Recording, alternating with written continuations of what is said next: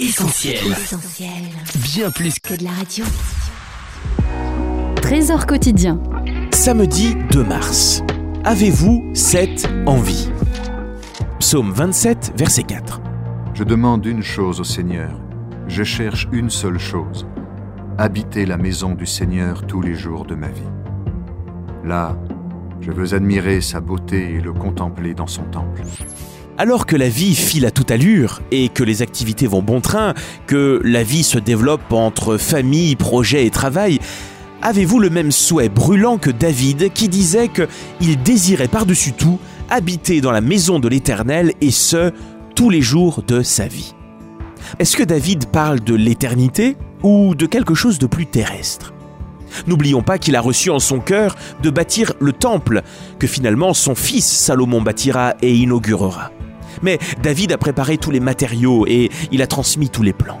Ces phases étaient essentielles pour que ce travail colossal soit mené à bien. Et la maison du roi n'était pas très loin du temple, à tel point que on a surnommé Jérusalem la cité de David. Bref, tout ça pour dire que David désirait dès ici-bas, dès son expérience sur la terre, connaître la présence de Dieu. Et nous, quel est le temple dans lequel nous pourrions prendre le temps d'admirer notre Créateur, comme dit David, de chercher à mieux le connaître, de nous enquérir de sa volonté? Eh bien, n'oublions pas ce que la Bible affirme, car il est écrit, Vous êtes le temple du Saint-Esprit. Et oui, nous qui avons reçu Christ comme notre Sauveur personnel, nous sommes devenus un temple, une habitation pour Dieu. Il est venu faire dans notre cœur sa demeure. Et c'est important que notre vie soit remplie de sa présence, remplie de son esprit, remplie de son amour.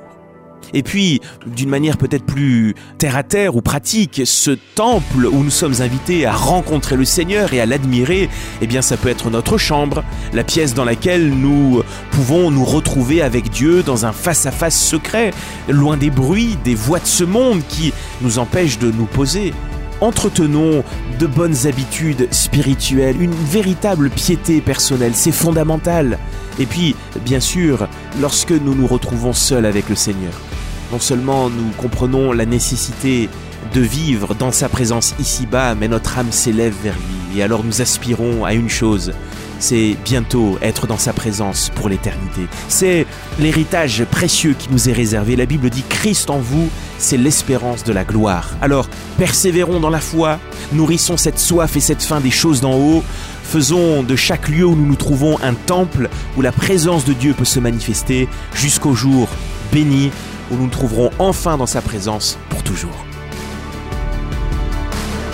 C'était Trésor quotidien en partenariat avec Viens et Voix. Mettez du divin dans votre quotidien et retrouvez d'autres messages sur notre site essentielbible.com.